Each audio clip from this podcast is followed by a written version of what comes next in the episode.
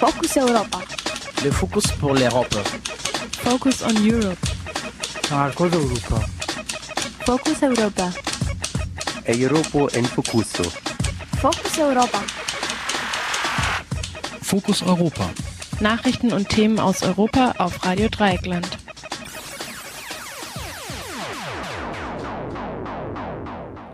Hallo und herzlich willkommen zur 90. Ausgabe von Fokus Europa am heutigen 25. September 2013. Am Mikrofon begrüßt euch Nils. Nicht rechts oder links seien die Kräfte im ungarischen Parlament. Es teile sich vielmehr in einen völkischen und einen nicht völkischen Block, meint die Kulturwissenschaftlerin und Autorin Magdalena Marsowski. Unsere Kollegin Caro hat gestern mit ihr gesprochen und sich die Selbstethnisierung der ungarischen Nation genauer angeschaut. Der zweite Beitrag beschäftigt sich mit den EU-Agrarsubventionen. Für diejenigen, die jetzt ein Gähnen nicht unterdrücken können, sei angemerkt, dass hier die Weichen für den größten Haushaltsposten der EU gestellt werden. Ob, also vereinfacht gesagt, das europäische Geld in Massentierhaltung oder in solidarische Landwirtschaft fließt, entscheidet sich dieser Tage. Fabski sprach darüber mit Martin Häusling, dem agrarpolitischen Sprecher der Grünen Fraktion im Europaparlament. Die Musik bietet übrigens einen Gegenpol zum ethnisch homogenen Ungarn. Avenle Roma heißt das Stück, in 13 Remixes herausgegeben vom freien Radio Tilos in Budapest. Klimafrei und auf der Internetplattform Jamendo zu finden. Zuerst jedoch, wie üblich, die Nachrichten. Focus Europa. Nachrichten aus Europa auf Radio Dreieckland. EU-US Terrorist Finance Tracking Program TFTP wird in Frage gestellt. In der dritten Anhörung zum Abhörskandal durch US-Geheimdienste im Ausschuss für bürgerliche Freiheiten, Justiz und Inneres mit den englischen Abkürzungen LIBE referiert die EU-Kommissarin für Innenpolitik Cecilia Malmström über die Möglichkeit einer Aussetzung des EU-US Terrorist Finance Tracking Program. Die Antworten aus Washington seien unbefriedigend und wenn die Anschuldigungen in den Medien sich als richtig erwiesen, läge ein Bruch der Übereinkommen vor und dies könne zu dessen Aussetzung führen. Die niederländische Abgeordnete Sophie in Welt bezeichnete das Abkommen bereits als null und nichtig. Griechische Universitäten schließen ihre Tore. In den letzten beiden Tagen haben sowohl die National and Kapodistrian University of Athens als auch die National Technical University of Athens auf unbestimmte Zeit den Betrieb ausgesetzt. Ihre Entscheidung begründeten die beiden Lehrinstitute mit den massiven Entlassungen, die vom Bildungsministerium angeordnet wurden. Mit 1655 Verwaltungsstellen weniger sei der Universitätsbetrieb objektiv unmöglich, entschied der Universitätssenat der National and Kapodistrian University of Athens am späten Montagabend. Daraufhin hatten die griechische Regierung die Troika gestern um mehr Zeit gebeten, um die geforderten Entlassungen im öffentlichen Dienst umzusetzen. Durchbruch bei Verhandlungen um Agrarsubventionen. Um den größten Kuchen im EU-Haushalt wurde lange gestritten. Nun haben Unterhändler des EU-Parlaments und der Mitgliedstaaten einen Kompromiss bei den Verhandlungsdetails errungen. Im Kern soll die EU-Agrarpolitik sich mehr an ökologischen Kriterien orientieren und die Förderung von Großbetrieben soll zugunsten kleinerer Betriebe reduziert werden. Außerdem sollen junge Menschen, die in die Landwirtschaft einsteigen wollen, stärker gefördert werden. Mit den Ergebnissen der Unterhändlerverhandlungen beschäftigt sich vermutlich schon kommende Woche der Agrarausschuss des EU-Parlaments, bevor der Vorschlag im November ins Plenum kommt. Auch die EU-Mitgliedstaaten werden voraussichtlich im November über die endgültige Fassung abstimmen. Der agrarpolitische Sprecher der Grünen Fraktion im Europaparlament, Martin Häusling, kommentierte den gefeierten Verhandlungserfolg gegenüber Radio Dreieckland wie folgt. Ich glaube, es ist eigentlich wenig anders zum Feiern äh, für diese Agrarreform. Es hätte, hätte, viel mehr rauskommen können und äh, leider ist es bedauerlich, dass das alles so weit runter verhandelt wurde, dass man nicht davon sprechen konnte, da kann, dass es jetzt wirklich ein Paradigmenwechsel gibt. Es gibt kleine Ansätze, aber nicht der große Wurf, denn ist es bestimmt nicht. Vier türkische Polizisten im Mordverfahren. Als Ende Mai die Proteste zum Schutz des Gezi-Parks in Istanbul begannen, antwortete die Polizei schnell mit massiver Repression. Repression, die auch tödlich endete. Am 1. Juni wurde ein Demonstrant durch einen Kopfschuss getötet und wenige Tage später wurde ein 19-jähriger Student ins Koma geprügelt und erlag 38 Tage später seinen Hirnblutungen. Für diese Morde stehen nun Polizisten vor türkischen Gerichten. Ihnen drohen lebenslange Haftstrafen. Der erste Prozess gegen den vermeintlichen Todesschützen vom 1. Juni musste Anfang der Woche unterbrochen werden, nachdem es zu Handgreiflichkeiten zwischen den Anwälten im Gerichtssaal gekommen war. Pussy Riot Sängerin in Einzelhaft. Einen Tag nachdem Nadezhda Tolokonikova ihren Hungerstreik angekündigt hatte, wurde sie an einen, wie die Behörden mitteilten, sicheren Ort verlegt. Menschenrechtler und Menschenrechtlerinnen übersetzen dies mit Isolationshaft. Die 23-jährige Putin-Kritikerin wollte mit dem Hungerstreik gegen die Zwangsarbeit im Straflager protestieren. Sie schreibt, dass Gefangene bis zu 17 Stunden pro Tag arbeiten müssten und nur mit Glück vier, vier Stunden pro Tag schlafen können. Zudem sei sie vom Vizechef des Gefängnisses mit dem Tod bedroht worden. Tolokonikova und ein weiteres Mitglied von Pussy Riot klagen vor dem Europäischen Gerichtshof für Menschenrechte gegen ihre Haftbedingungen. Sie wollen eine Verurteilung Russlands wegen der Verletzung des Rechts auf freie Meinungsäußerung erreichen. Die griechische Polizei durchsucht Parteibüro von Neonazis. Die Razzia fand am späten Dienstagabend in Räumen der Partei Goldene Morgenröte in einem noch nicht benannten Ort statt. Nach Polizeiangaben wurde dabei ein Polizist festgenommen, der als Bodyguard für einen Abgeordneten der Partei arbeitet. Ihm wird vorgeworfen, Straßenstände von Einwanderern verwüstet zu haben. Die Verbindung zwischen der Neonazi-Partei und der Polizei waren nach dem Mord an dem antifaschistischen Rapper Pavlos Physos in den Fokus gerückt. Die regionalen Polizeichefs für Süd- und Zentralgriechenland mussten ihre Ämter niederlegen. Zudem wurden mehrere hochrangige Polizisten auf der Insel Evia des Dienstes enthoben, nachdem sie es versäumt hatten, einen Waffenfund in einem Parteibüro der Goldenen Morgenröte zu untersuchen. Bei den letzten Parlamentswahlen hatten rund 50 Prozent der Polizistinnen die rechtsextreme Partei gewählt. Auch der EU-Kommissar für Menschenrechte Nils Muschnieks unterstützt die härtere Vorgehensweise gegen die rechtsextreme Partei. Wie der Kommissar in einem sozialen Netzwerk mitteilte, missachte die Goldene Morgenröte die Demokratie und sei eine Gefahr für die soziale Stabilität in Griechenland. Die russische Justiz bezichtigt Greenpeace der Piraterie. Gestern wurde ein Ermittlungsverfahren wegen Piraterie gegen die festgenommenen Besatzungsmitglieder der Arctic Sunrise eingeleitet. Bei einer Aktion an einer Ölplattform des Staatskonzerns Gazprom in der Pestora-See hätten die Aktivisten und Aktivistinnen die russische Hoheitsgewalt sowie die Umweltsicherheit in der Region gefährdet, meinte die Moskauer Ermittlungsbehörde. Greenpeace weist die Vorwürfe streng zurück, es seien die russischen Ölbohrungen, die die Umwelt gefährdeten. Die Umweltschutzorganisation fordert die Freilassung der Aktivistinnen. Und das waren die Fokus Europa Nachrichten für den heutigen Mittwoch, den 25. September 2013. Fokus Europa. Nachrichten aus Europa auf Radio Dreieckland.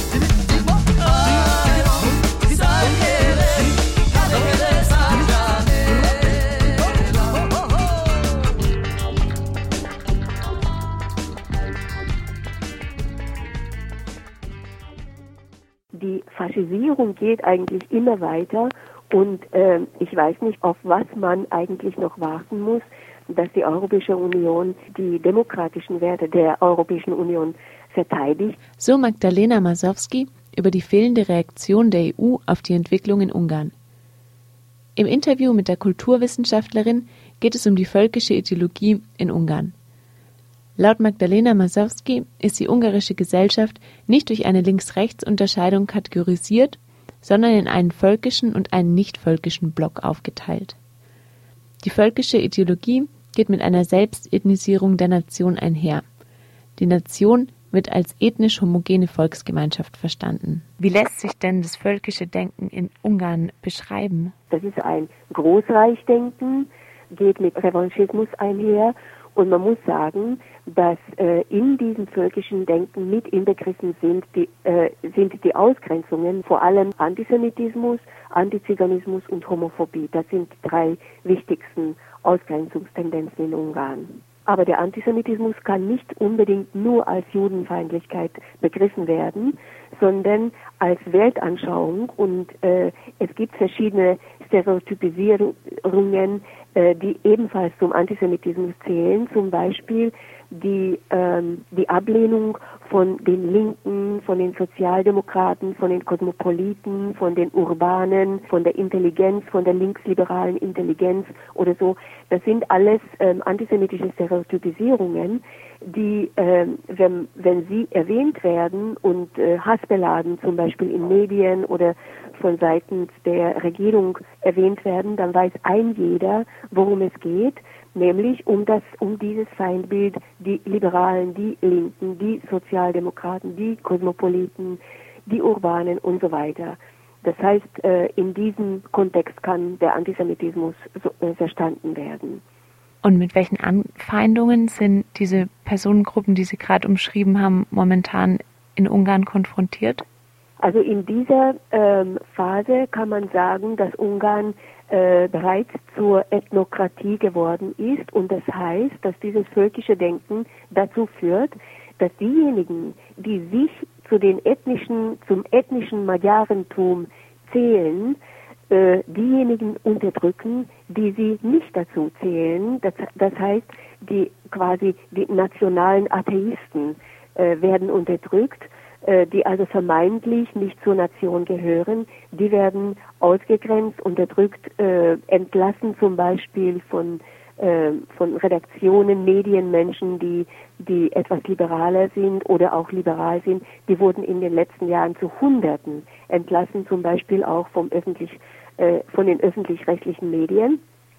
Und für die wurden dann richtige rechtsradikale Menschen äh, zum Beispiel auch im öffentlich-rechtlichen Radio in äh, Budapest eingestellt.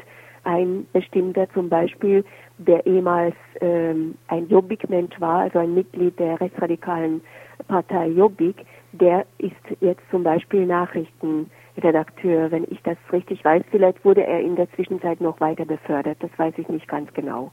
Also solche Tendenzen sind zu beobachten. Der gemeinsame Feind ist auf jeden Fall ähm, weil eben diese Ideologie zwischen Fidesz und äh, Jobbik gemeinsam sehr stark ausgeprägt ist.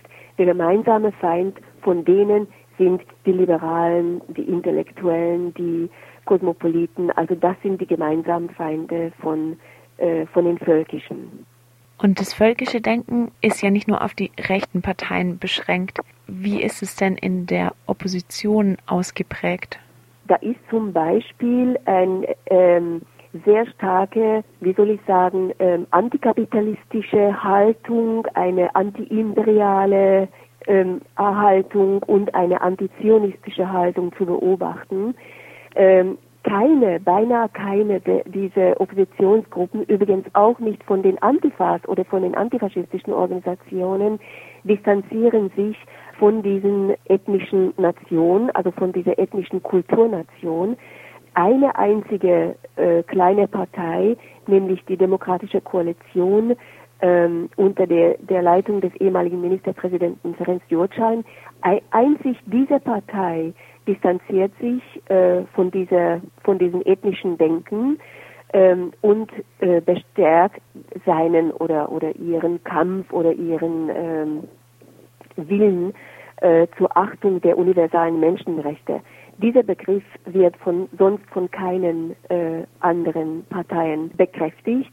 Man meint übrigens ähm, allgemein, dass man einen äh, Klassenkampf führen würde, so wie, so wie früher im, im Realsozialismus, gegen die unterdrückerische Macht.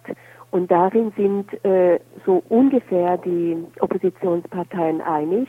Äh, man merkt nicht, dass der Weg der Regierung ein ethnonationaler Weg ist, bei dem das gesamte politische und kulturelle Leben eigentlich wie äh, in Gramsci's Kulturrevolutionstheorie nur eben völkisch nach und nach eingenommen wird. Ähm, dass Ungarn jetzt eine Ethnokratie ist, das merkt äh, niemand von ihnen. Das wird auch überhaupt nicht thematisiert, auch in der Opposition nicht, beziehungsweise vor allem natürlich in der Opposition nicht. Man spricht eher von Mafiastrukturen ähm, und von einem Filzland ähm, und meint, dass das zur Radikalisierung äh, führt. Und man merkt nicht, dass äh, Ursache und Wirkung äh, vertauscht werden, weil äh, nämlich, so wie ich das sehe, eben diese Ethno äh, National, dieser Ethnonationalismus zu diesen Mafiastrukturen bzw. zu diesem Filzland, zu diesem Filz führt. Weil nämlich wir unterstützen, sagen die, die Völkischen, wir un unterstützen unsere Art, unsere Rasse. Also das sind Begriffe, die, die man auch immer wieder hört unser, äh, unsere Art zum Beispiel, die Nationsgläubigen, die Nationalgesinnten, das sind eben diejenigen, die unterstützt werden und die anderen nicht. Dieses völkische Denken ist leider Gottes auch in der Opposition zu beobachten und deswegen kann es in der Zivil, äh, auf der zivilen Ebene immer wieder beobachtet werden, dass zum Beispiel äh, in bestimmten ähm, Gremien, Untersuchungsgremien zum Beispiel, über die ideologischen Grenzen hinweggeschaut wird und zum Beispiel auch mit Jobbik zusammengearbeitet wird. So gerade eben auch und vor kurzem, beziehungsweise in den letzten drei Jahren, die ungarischen Grünen haben eben mit Jobbik auch zusammengearbeitet.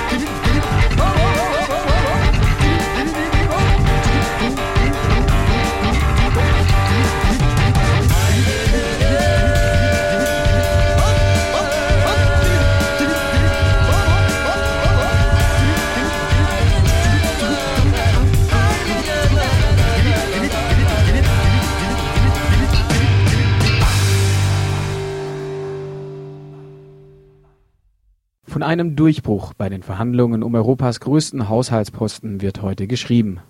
Die Verhandlungen um die Agrarsubventionen für die Jahre 2014 bis 2020 stehen kurz vor dem Abschluss. Der Unterhändler für das Europaparlament Luis Manuel Capuela Santos zieht seine Bilanz aus den Verhandlungen wie folgt. Unser Hauptziel war eine gemeinsame europäische Agrarpolitik, die gerechter, grüner und ausgeglichener ist. Wir haben all diese Ziele zufriedenstellend erreicht.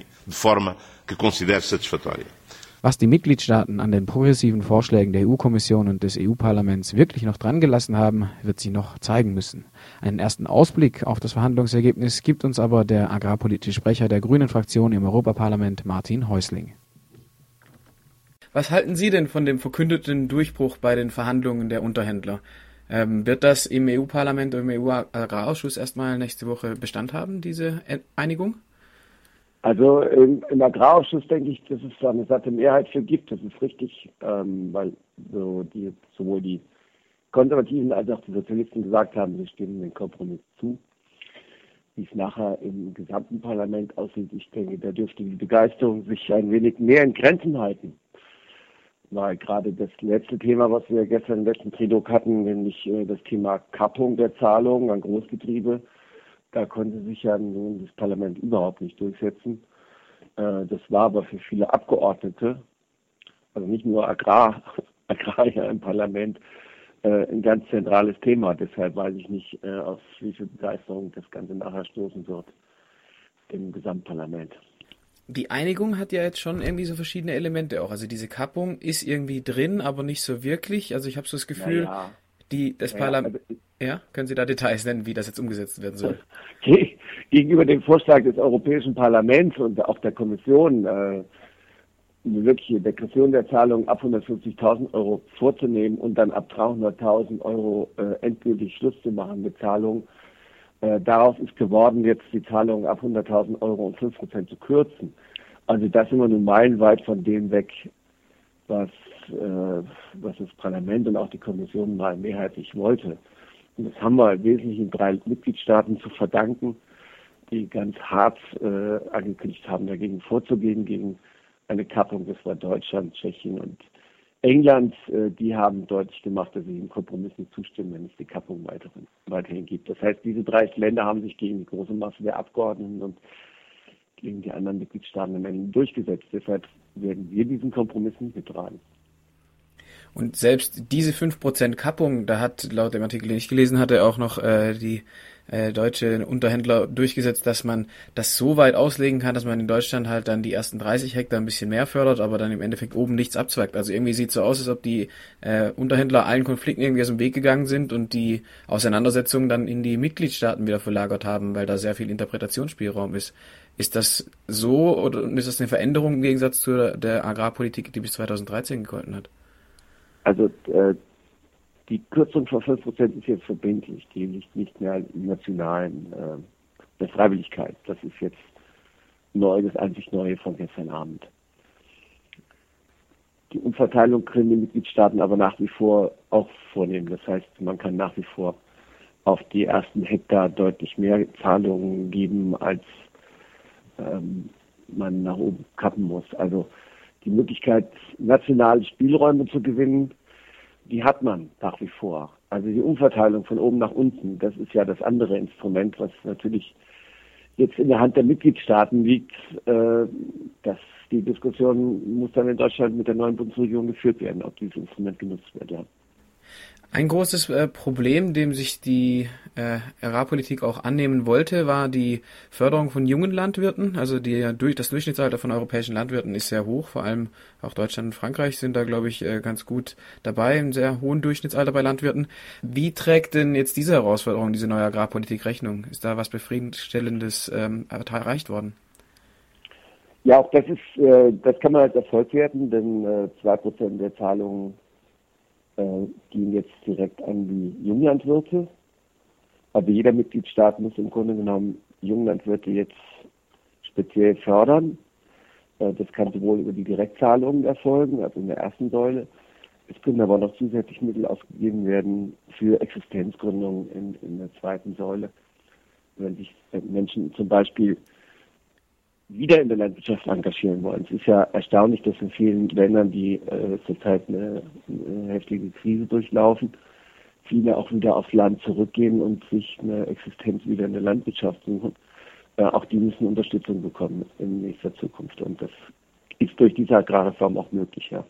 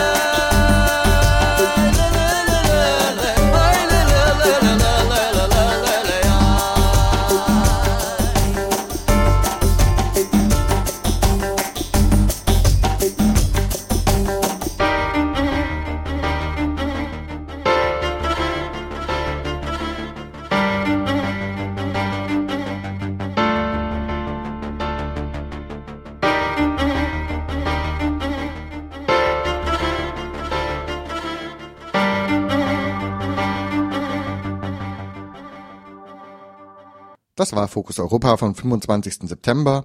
Ähm, verantwortlich für die Sendung war Nils und der wünscht euch einen schönen Tag. Das war Fokus Europa von Radio Dreieckland. Produziert mit finanzieller Unterstützung des Europäischen Parlaments.